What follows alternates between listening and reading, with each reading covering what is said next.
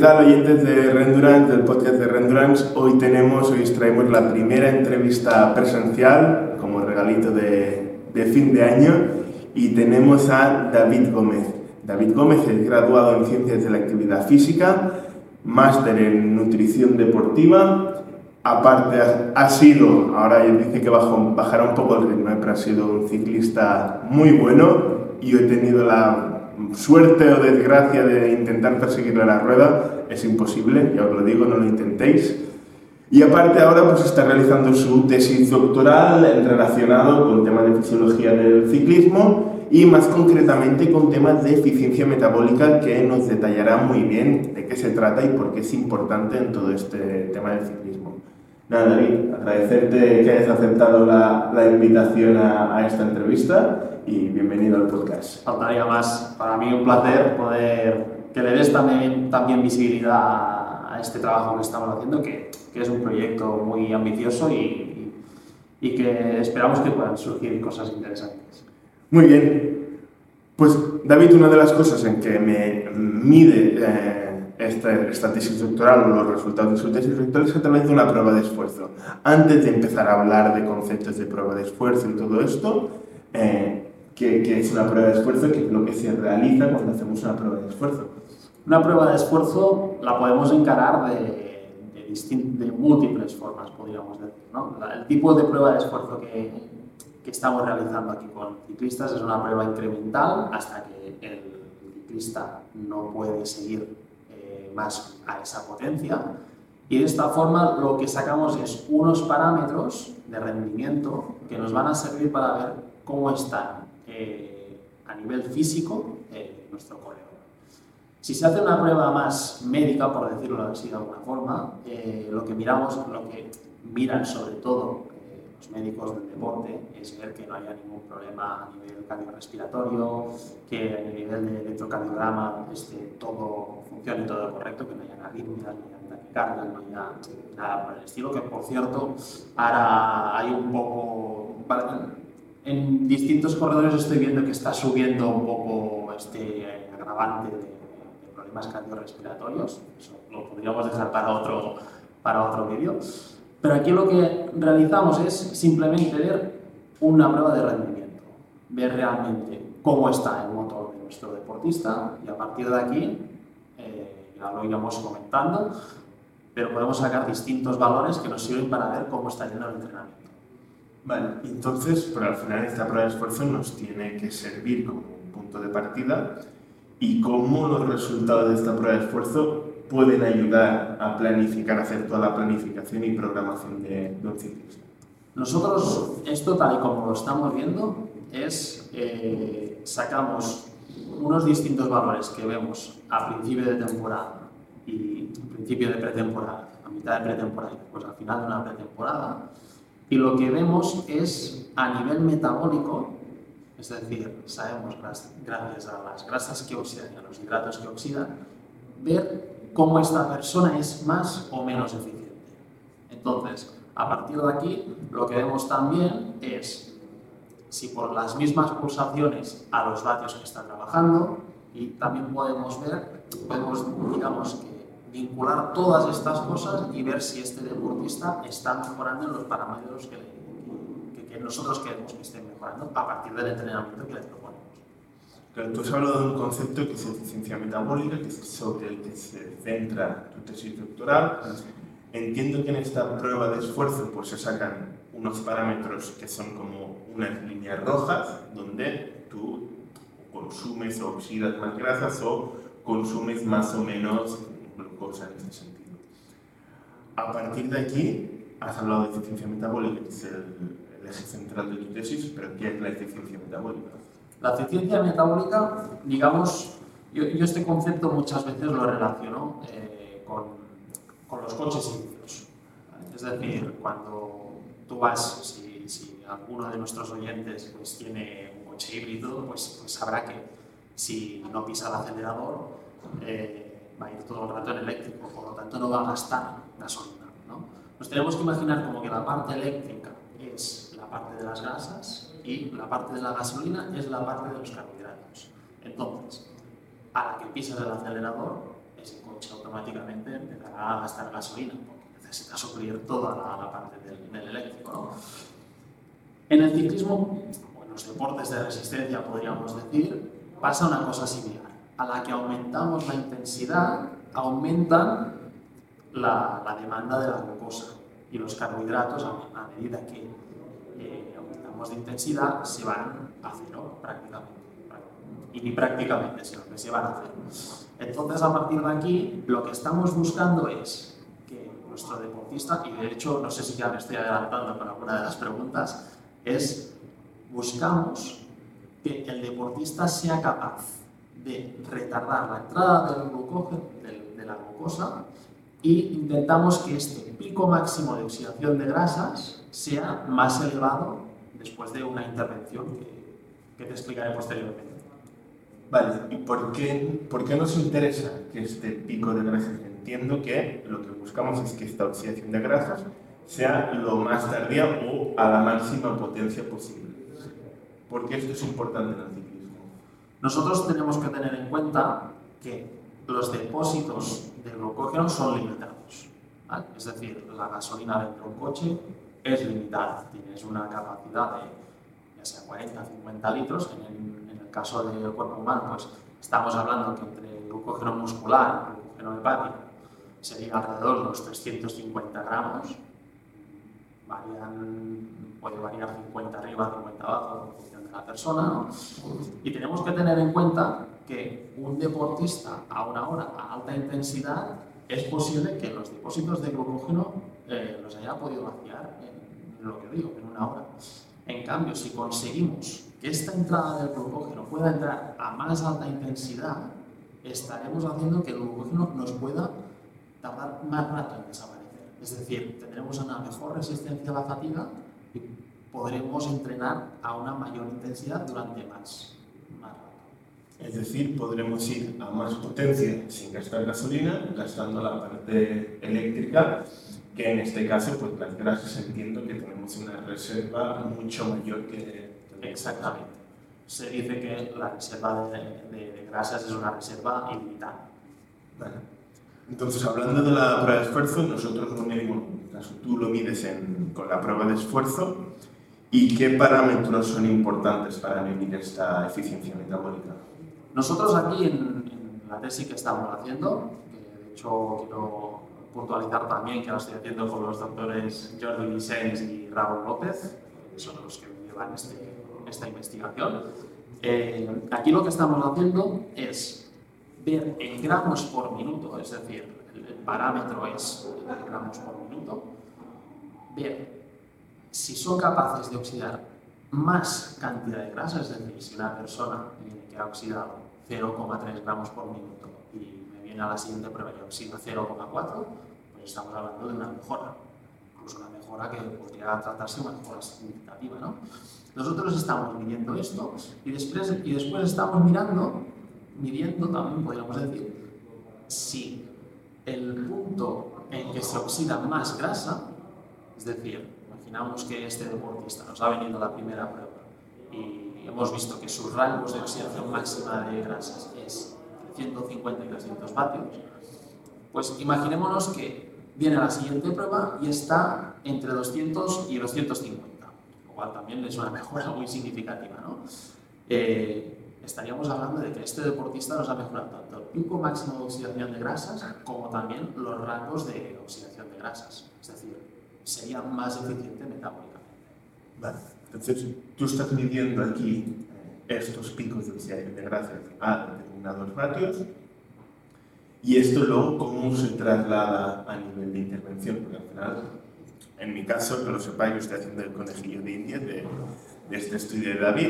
Hicimos una prueba hace un mes, hoy venimos a hacer la segunda, que os vamos a enseñar un poco cómo funciona, y hemos hecho una intervención y en esta intervención David me propone o dice al deportista lo que tiene que hacer ciertos días. Entiendo que para entrenar este pico de oxidación de grasas y esta eficiencia metabólica. ¿Qué es lo que se realiza? Nosotros eh, lo que hacemos a la hora de, cómo poder entrenar este rango de FatMax, ya hablo de rango de FatMax porque es lo que te he comentado, es el rango de vatios en que se oxida más, más grasas, Lo que miramos de hacer es dos entrenamientos a la semana, si más no miramos que entre un 30 y un 50% de las horas semanales sean en este rango en que más se oxida ¿Esto cómo lo sabemos? Nosotros hacemos la prueba de esfuerzo y vemos a partir de aquí en qué rango eh, has oxidado más grasas. No sé en tu caso, Xavi, si fue entre 150 y 200 o ahora mismo no, no En mi caso eran 2 y 250. 2 y 250, mira, mejor todavía. Entonces, en tu caso, Xavi, vamos a poner eh, tu ejemplo, lo que, lo que hacemos es, el día previo a realizar este entrenamiento en low carb, es decir, baja disponibilidad de, carbohidratos, lo que hacemos es eh, un día previo con intensidad, no necesariamente tiene que ser una alta y alta intensidad, pero sí un entrenamiento que haya unos intervalos de, ya sea de 10, 15 minutos, que, que hagamos vaciar nuestros depósitos de glucógeno. Y a partir de aquí, lo que hacemos es, aunque haya un recuperador que tenga eh, carbohidratos, que eso eh, múltiples autores hablan de que hay una mejor reparación, hay una mejor reparación muscular, aunque haya carbohidratos también. Todo el resto de comidas, es decir, desde la comida, merienda y cena, son toda, todo de comidas sin presencia de carbohidratos o con una presencia muy baja. Estamos hablando de menos de un gramo por es cierto que las dietas cetogénicas se van a 40, 50 gramos durante el día, la cual cosa es muy pequeña y eso también nos daría para otro podcast también, ¿no? Entonces, nosotros realizamos esto, vaciar los depósitos de glucógeno después de un entrenamiento en que haya habido intensidad y el siguiente entrenamiento, es decir, el entrenamiento local, lo realizamos habiendo desayunado también, eh, habiendo desayunado, pero sin consumir carbohidratos. Entonces, ese entrenamiento, en tu caso, Xavi, lo harías entre 200 y 250 vatios y a partir de aquí veríamos si esto lo repetimos dos veces por semana.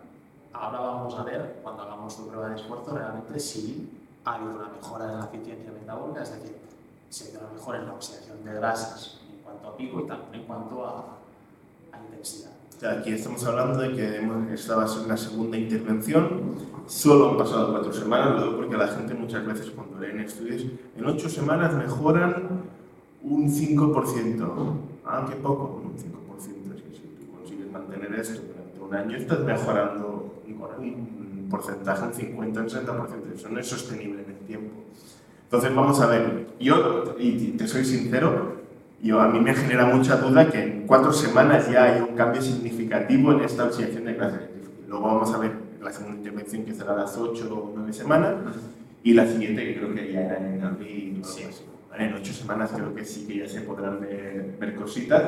Cuatro semanas yo creo que es, es complicado, por mucho que sigas, a no ser que estuvieras muy desorganizado en tus entrenos, pero entiendo que tu perfil, tu población o tu muestra de estudios son ciclistas, federados, que compiten, que sí que ahora vienen de, de fuera de temporada y tal, pero yo he salido en grupetas con algunos y los de fuera de temporada son incapaces de estar una semana sin tocar. No existe.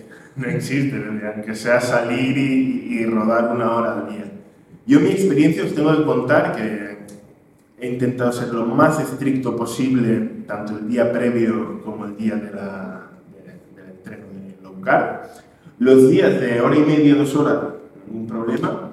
Los días de tres horas, al principio vas bien, pero al final dices, hostia, me falta, me falta chispa. Cuando llevas tres horas, tres horas y media, y aunque sea una intensidad relativamente baja, dices, me, falta algo, no, no, no, no terminan de funcionar las piernas. Eso es mi sensación eso me pasa los primeros entrenos y en el último tuve la sensación, al contrario, mucho menos, pero tuve la sensación de que terminé bien. No terminé con las piernas esas de ir a baja intensidad y, las piernas cansadas. Vamos a ver qué, qué nos dicen estos, estos resultados. Vamos, vamos avanzando un poco, ¿vale? Con las dos últimas preguntitas, ¿vale? Revisando un poco la bibliografía sobre la tesis que estás haciendo, se habla mucho de oxidación de grasas, almacenamiento de glucógeno, reservas de glucógeno, pero para lo que interesa al deportista, el deportista al final lo que le interesa, o al ciclista lo que le interesa es llegar primero o ayudar al ciclista de tu equipo a llegar primero. Eh, ¿Por qué estos factores que vamos a medir, cómo afectan a la fatiga y sobre todo cómo afectan a este rendimiento dentro de, entorno de un equipo? Mira, esta pregunta te la puedo contestar un poco con, un podcast de entrevista que vi hace tiempo ahora ya, de Aitor Vidibay, que se encuentra ahora mismo en el equipo de nutrición de, Ineos. Y recuerdo, creo que fue él que, comentó, ¿qué preferimos? ¿Un corredor con una alta capacidad glucolítica o un corredor al máximo eficiente posible? Estamos hablando de, un tema que, mm, aunque propongamos este tipo de intervención, puede ser que mejoren o puede ser que no mejoren y, queden ahí. No estamos diciendo que sea una cosa que vayan a empeorar, ni mucho menos. Entonces, el, caso de esto es que si nosotros tenemos a corredores mejor eficientes, más eficientes energéticamente, metabólicamente hablando, estamos hablando de que eh, tendremos a, corredores que serán capaces de llegar con más energía a la parte final de una prueba. Ya sea para ellos ganar, o ya sea para, para ellos eh, eh, ayudar a un compañero de equipo. Ya sabemos que el es un, eso sí, nosotros estamos realizando una intervención de la que todavía no hemos analizado resultados. No sabemos si realmente esta intervención va a permitir mejorar esta eficiencia metabólica y esta mejora en el rendimiento, porque al final, eh, si hablamos de eficiencia metabólica es porque queremos traducirlo en una mejora en el rendimiento, a mayor potencia, a mayor resistencia a la fatiga, como te he ido comentando. ¿no? Entonces, cuando analicemos resultados, si quieres, te vuelvo a invitar aquí en el laboratorio y volvemos a hacer un podcast y podemos hablar de, de, cómo vendremos, vendremos otra vez, hablaremos de resultados y sacaremos alguna otra temática que se nos quede aquí en la chistera y que también crea que puede ser interesante, eso seguro. Y para terminar, ahora no yo me iré a cambiar, pero le vamos a dejar una preguntita a David. David, ¿te veremos eh, de jefe de rendimiento en algún alguna vez. Ostras, sería una buena. Eso es una buena. Un gran reto. Ahora mismo, eh, desde que dejé de. Bueno, competir este año, no competiré tan como en los últimos años. Tampoco pensé ir ahora aquí que he sido profesional, mucho menos, ¿no? Pero. Te voy a hacer otra preguntita en relación a eso. no, a nivel nacional sí que hemos competido pues, desde el calendario nacional más, digamos, nivel, ¿no? Y siempre es una cosa que le he tenido en poder estar en, ya sea de jefe de rendimiento o ser una, formar parte de un equipo técnico, de un equipo, un equipo Tour, un equipo pro-continental, ¿no? Eh, de momento quiero acabar la tesis y a partir de aquí veremos los caminos que se nos abren, pero siempre es algo que, que no tengo. La tesis lo que ve la gente se sabe muchos caminos, conoces a mucha gente proceso. Y te he dicho que te haría una preguntita porque, claro, te has dicho, no he sido ciclista profesional y aquí quizá un poco es meter el dedo en la llaga. ¿Por qué crees que no has llegado o has tenido esta oportunidad y en cambio otros compañeros, por ejemplo ahora recientemente Arcurto, por ejemplo, que ha promocionado a, a profesional, o otros ciclistas que sí que han podido dar el salto a profesional. Yo te explico un poco mi experiencia de uno de los deportes colectivos de alto rendimiento, como sabéis, y sí que veía que había gente fuera del club donde estaba, tenía muchísimo talento, pero mi sensación que era que ese deportista para fichar por nuestro equipo tenía que tener las características adecuadas en el momento adecuado y cuando el club lo necesitara.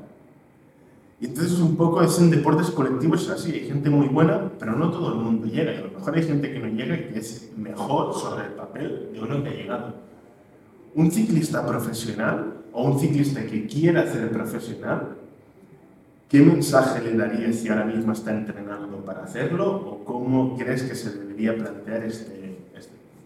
Es, es un tema podríamos decir un poco, no delicado, pero sí que, da un poco.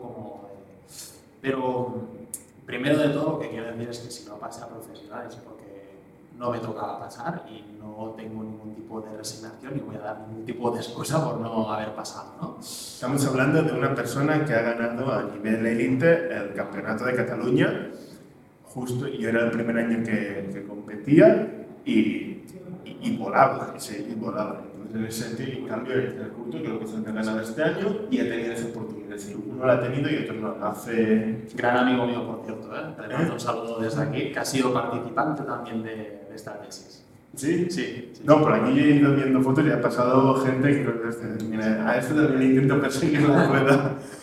Eh, estuvo, en este caso, un caso un poco diferente, que es Glenn Siriza, también el año pasado competía, ya al medio año se lo llevó el Astana. Pero ha habido varios ciclistas, bueno, Radas ha vuelto a competir ahora con otro equipo, que a mí me parece es el Valverde de Cataluña, por ejemplo, de alguna manera. Correcto. La mejor descripción que le podrías poner. Eh, y hay gente que tiene la oportunidad y hay gente que no le llega. ¿Qué es lo que crees que falta? Coincido mucho con lo que has dicho, el estar en el momento adecuado, en el sitio adecuado y cuando.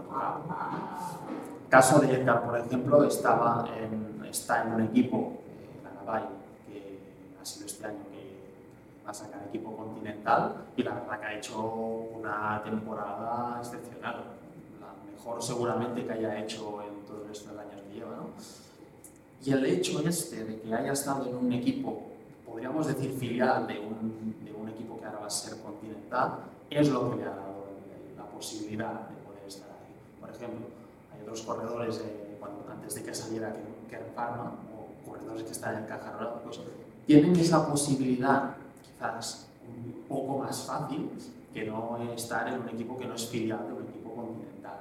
¿no? Que, reitero, que se lo tienen que currar sí, sí, máximo. Si te fichan filiales porque han visto algo también. Exactamente, exactamente. Yo en mi caso no estuve nunca en ningún filial, y no por decisión mía, sino porque no, no, no tuve la oportunidad desde más pequeño también de entrar ni nada. Destaqué igual más a partir de tercer, cuarto año sub-23, que ahora mismo pues, el problema que hubo es que un tal Tadej Pogacar te gana el Tour con 20 años y ya parece que todo el mundo ya te tenga que venir desde más Y luego le seguía Vinegar y luego le sigue Renko, que son... Exacto. Yo los doy, yo tengo 30, 36, que son, para mí son niñas entre comillas. Exacto. Que, Exacto. Y los ves con unos niveles y, y, muchos jóvenes pretenden tener este nivel con 20 años. Esa hay que entender que outliers, ahora han salido algunos más en el mismo saco, que los disfrutaremos durante muchos años, pero outliers son outliers, no, no se puede pretender. Y, y, una cosa que sí que me gustaría puntualizar a de hablar también un poco de mi experiencia es que el hecho de que no haya pasado profesional, eh, oportunidad clara, clara, no es que la haya tenido, pero sí que he tenido eh, algún momento de poder pasar, pero pasar a un equipo continental sin tener que ganarte la vida en eso, para mí no es ser profesional. Entonces, vamos a definir un poco el término profesional, es que vives de eso. Correcto. Para mí el término profesional, que tengas una licencia que ponga que eres continental, si no cobras, si cobras cero, no cobras o cobras una miseria, para mí eso no es ser profesional. Yo para mí eso hubiese sido otro año de, de, vivir a costa de mis padres, que han sido los sponsors principales de toda mi carrera deportiva. Y, y por otra parte, y un poco con la pregunta que me decías, el mensaje que enviaría yo a un corredor que quiere ser profesional, es que sea constante, es que es la forma de, es la forma de llegar estar centrado. Ayer precisamente vino un chaval muy, muy majo y también muy centrado. Ostras, es que tengo el cumpleaños de mi hermana y ni tan siquiera he ido a cenar con ella porque tenía, tampoco hay que llegar a ciertos sí, creo que son extremos. pero, pero ya te dice mucho de, de la capacidad, de, de, de, la mentalidad que tiene esa persona de, querer llegar a un objetivo. Y llegues o no, eh, todo eso te, te va a servir para otras cosas en la vida, pero pero vamos, sí, pero al final, sí, estoy de acuerdo con esto. Al final, el deporte colectivo lo veo mucho, en ciclistas lo veo mucho. Es que no llega ni el 1% que lo pretenden. Correcto. Pero si tú tienes la disciplina, al final, esa disciplina te abrirá puertas en el campo en el que profesionalices, que a lo mejor no, no es el deporte. Absolutamente. Oye David, me voy a cambiar venga. y vamos a, a sufrir un poco y nos explicas un poco más los numeritos ahora que se irán viendo en la pantalla. Nos vamos ahora. Vamos. Bueno, tenemos aquí a Xavi, ya ha subido en nuestro ergómetro y pasaré a explicaros un poquito cómo son los datos que estamos viendo ahora mismo aquí en pantalla. Como podéis ver, eh, tenemos aquí a Xavi que ahora mismo está a 125 vatios, ahora mismo justo acaba de pasar a 150 vatios, ya lo veis. Eh, empezamos desde la parte más arriba hacia más abajo para, para explicaros un poco, ¿vale? Tenéis primero de todo lo que os marca aquí el consumo de oxígeno eh, relativo, que ahora mismo marca 23. eh, estamos viendo aquí lo que es el, consumo de oxígeno dividido por el peso de Xavi, ¿vale? Al lado justo tenemos que ahora marca 1,83, 1,50. Estamos viendo, veis aquí también salen varios picos, pero, pero sobre todo después eh, a modo de resumen lo, lo miramos en, parámetros de 30 segundos. Aquí lo que vemos es el consumo tanto de oxígeno como de dióxido de carbono eh, en términos absolutos. Después tenemos aquí el volumen expirado y uno de los otros conceptos bastante interesantes que vemos aquí es el, RER, eh, del inglés Respiratory Exchange Rating, que es la división que tenemos entre el VCO2, es decir, el volumen de dióxido de carbono, y el volumen, y el volumen de oxígeno. Ahora mismo lo vemos en 0,83 y esto lo que nos está diciendo es el porcentaje, tanto por ciento, de grasas o de carbohidratos que está oxidando Xavi en este momento. ¿vale?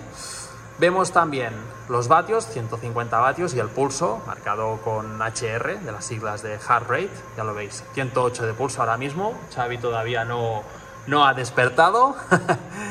y finalmente lo que veis es eh, aquí el consumo de, hidratos y el consumo de grasas, ¿vale? Consumo de hidratos, eh, pH o OX, que es lo que veis aquí, y el consumo de grasas es el, el FATOX. ¿vale? Aquí estáis viendo parámetros de respiración eh, tras respiración, lo que es conocido como el, breath by breath. ¿vale? Es decir, a partir de las respiraciones podemos saber, a través de distintas fórmulas que ya están insertadas dentro del ordenador, vemos eh, qué consumo de grasas instantáneo o qué consumo de grasas instantáneo, qué consumo de carbohidratos instantáneo está teniendo Xavi en este momento. Ya os decimos que después sacamos un, un resumen de cada 30 segundos y a partir de aquí podemos ver sus, picos, sus picos de oxidación de grasas. Eh, más tarde os comentaré estas dos gráficas que veis aquí uh, para que veáis la diferencia que vamos a encontrar entre ahora mismo que está a 175 vatios a cuando esté a potencias en que ya no esté oxidando grasas más cercana a los 350, una cosa así.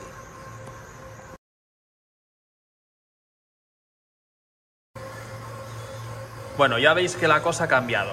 Tenemos aquí a Xavi ya sudando, que se le oye la respiración, no sé si se va a poder apreciar dentro del vídeo, pero ya se ve como, como, se está esforzando bastante más que el principio que lo veíamos. ¿eh?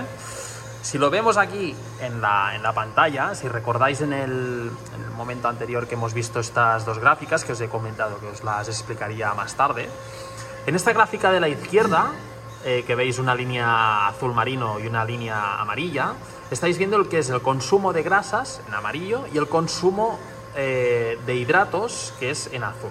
¿vale? Como veis la primera parte de la prueba, como principalmente tira de, grasas, ¿vale? y como eh, esta entrada de la glucosa, a medida que aumenta la intensidad, aumenta. ¿vale? Ahora estamos en un punto ya, si veis eh, el parámetro que os marca aquí, que os pone FAT-OX, ¿vale? os marca aquí menos 0,48, menos 0,52, eh, está a cero, ¿vale? Sale aquí un valor negativo, pero es por un, por un error del, programa, pero que está a cero prácticamente, ¿vale? Y si os fijáis aquí en esta gráfica que veis eh, una línea azul que os marca el volumen de oxígeno y el volumen de dióxido de carbono, el de oxígeno en azul y el de dióxido de carbono en rojo, veis como ahora ya de cara al final está eh, sobreponiéndose por encima la, la, línea roja, por encima del azul, eso nos está diciendo de que está consumiendo más dióxido de carbono que no oxígeno, más que consumiendo que, el, consumo de dióxido de carbono es más alto que el consumo de oxígeno y por lo tanto estamos viendo como Xavi ahora mismo ya prácticamente está en el final de, de esta prueba de esfuerzo. ¿eh?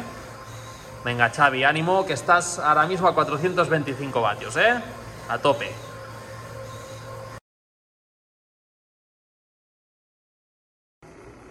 ¿Sí?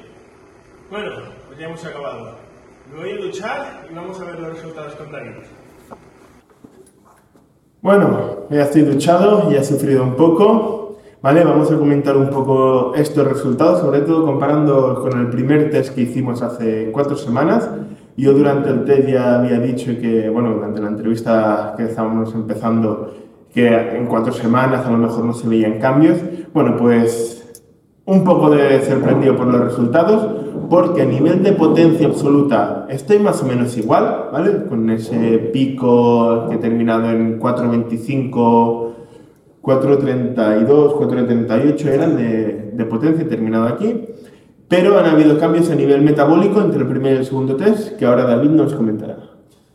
Cabe decir que si todo el mundo hubiese mejorado como tú, ya podría terminar la tesis con una muestra de solo 10 personas y decir que, que las dietas low carb sirven mucho para mejorar la eficiencia metabólica. ¿eh? Pero bueno, si una cosa tiene la ciencia, eh, por suerte es la, la rigurosidad. Y por eso mismo tenemos que hacer los mismos tests que hemos hecho contigo, Xavi, con mucha más gente, con distintos consumos máximos de oxígeno también, con distintas características, para ver realmente qué es lo que se encuentra. Es decir, eh, que hoy tú, por ejemplo, me hayas mejorado, no significa que si yo pongo esto con otra persona, eh, vaya a servir igual. Eso lo quiero decir a modo de introducción porque no, no significa que sea una cosa que, vaya a servir para todo el mundo. Sí, y aparte, esta entrevista saldrá antes de que salga el estudio publicado. No transgiversemos ahora esta entrevista con eh, para quemar más grasa hay que hacer dietas low carb. Lo primero, David es entrenador, yo soy entrenador, él sabe lo que hace y yo sé lo que hago no os aventuréis, ah, pues ahora llevo una dieta por mi cuenta low carb y así que quemos más grasa. No transgiversemos lo que vamos a decir ahora, ¿vale? Si vais a o queréis mejorar en este sentido, eh, siendo más eficiente oxidando grasas, asesoraros con un entrenador, ¿vale? A partir de aquí, resultados. Los resultados que has tenido, Xavi, eh, luego ya, ya, lo miraremos más en, en resumen y con imágenes y todo pero en relación a la vez que nos vimos en noviembre, tuvimos una, un pico de oxidación de grasas que estaba alrededor de los 0,29 gramos por minuto, ¿vale? que es la unidad de medidas del, del, del, consumo de grasas. No tan solo lo has duplicado, sino encima un poco más allá, que has llegado hasta oxidar 0,70 gramos por minuto. Eso te lo digo yo por, por estudios de referencia y todo, que digamos que los percentiles más altos se encontrarán a partir de 0,60, 0,65. O sea, que estás a, en ese percentil de, de, de un quema grasas total, en ese sentido. No tan, solo tenemos, no tan solo tenemos esto, sino que en todos los parámetros, es decir, desde los 100 vatios hasta prácticamente los 375 vatios, que es el punto en que ya las grasas han ido a cero, eh, en cada uno de los rangos has aumentado, pero no te diré exponencialmente, pero sí que es una mejora eh, muy, muy significativa. ¿no? Sí, tenéis las imágenes, no sé dónde terminará, pero os pondré el gráfico por aquí, por la pantallita, para que lo, para que lo podáis ver las diferencias. Pero simplemente, por poner un ejemplo, a 150 vatios estabas oxidando 0,11 gramos por minuto en el primer test, en este segundo test estamos a 0,56. ¿Vale? La anterior vez estabas entre 200 y 250 vatios, que era el rango en que más oxidaba grasas, es decir, estabas entre 0,28, 0,26. No tan solo ha mejorado el pico máximo de oxidación de grasas, sino que también ha mejorado el punto en que las oxidas, es decir, la intensidad. Estamos viendo que entre 2,25 y 2,75, es decir, a 25 vatios más, también podemos obtener este rango, que este rango de, de Fat Max se ha movido a más intensidad. Incluso a 300 vatios también lo podríamos poner dentro del rango de FatMax, porque si te fijas estás a 0,66, la otra vez estabas a 0,12. Es decir, son unas mejoras, en este caso, muy, muy, muy significativas, que, reitero, no es algo que nos hemos encontrado con la demás gente que ha venido. ¿eh? No, a partir de aquí, lo que decíamos es, también a lo mejor eh, puede afectar, porque al final y yo no soy quizá el prototipo de sujeto que está pasando, que normalmente el porcentaje graso del prototipo que está viniendo seguramente es más bajo que el que yo tengo. Mi porcentaje graso en este sentido es un pelín más alto, puede afectar en este sentido a que mi cuerpo tenga más facilidad en este sentido. Podría ser, pero también me puedo encontrar una persona de tus mismas características, que de hecho eh, tengo otra persona también que, que, es bastante similar a ti y no estoy seguro de que me vaya a hacer la misma prueba de esfuerzo. Igual sale una cosa similar, igual sale una cosa que ahora mismo no me puedo aventurar a decirte, no, es que va a pasar de 0,25 a 0,55, por ejemplo. Es un caso que hasta me he encontrado con precisamente un, prototipo totalmente, totalmente diferente a ti. Eh, vino un chaval de 18 años, justo pasado de junior y este año ya competirán sub-23 y, y, fino, un chaval muy finito. Y también ha pasado de auxiliar a, no recuerdo exactamente los números, pero una cosa similar a la tuya. Es decir, que tampoco es una cosa que tenga mucho a ver la composición corporal, por lo que estoy viendo de momento. Bueno, vamos a ver los resultados, hacia dónde va el estudio. Lo que os decimos y reiteramos, no transgiverséis esta conversación, sino simplemente es una parte, soy un conejito de India dentro de un estudio. Vamos a ver qué sucede dentro de cuatro semanas y dentro de, si no me equivoco, 16 semanas, que ya es en abril, el último, el último test. Y aquí intentaremos hablar otra vez con David para ver cómo han ido los resultados, que también nos hace un poco de explicación de de cómo ha ido su estudio. Y vamos a ver si ya, porque el año pasado también hiciste, si no recuerdo mal, algún estudio, no sé si ha salido publicado ya o no. No, todavía no. El caso es que por motivos logísticos, por decirlo así de alguna forma, eh, hemos dividido la muestra en dos, pero estamos haciendo el mismo estudio con las dos partes de la muestra. Vale, pues nada más. Eh, aquí tenéis a un crack de la fisiología y del ciclismo, ¿vale? David Gómez, lo podéis encontrar por, por, redes sociales si buscáis entrenador. También podéis contactar conmigo si os interesa un entrenador. Y agradecerte que nos hayas invitado a lo que es tu casa aquí en la Universidad de Vic y espero que os haya gustado este primer episodio presencial con David Gómez. El placer es mío. Muchísimas gracias.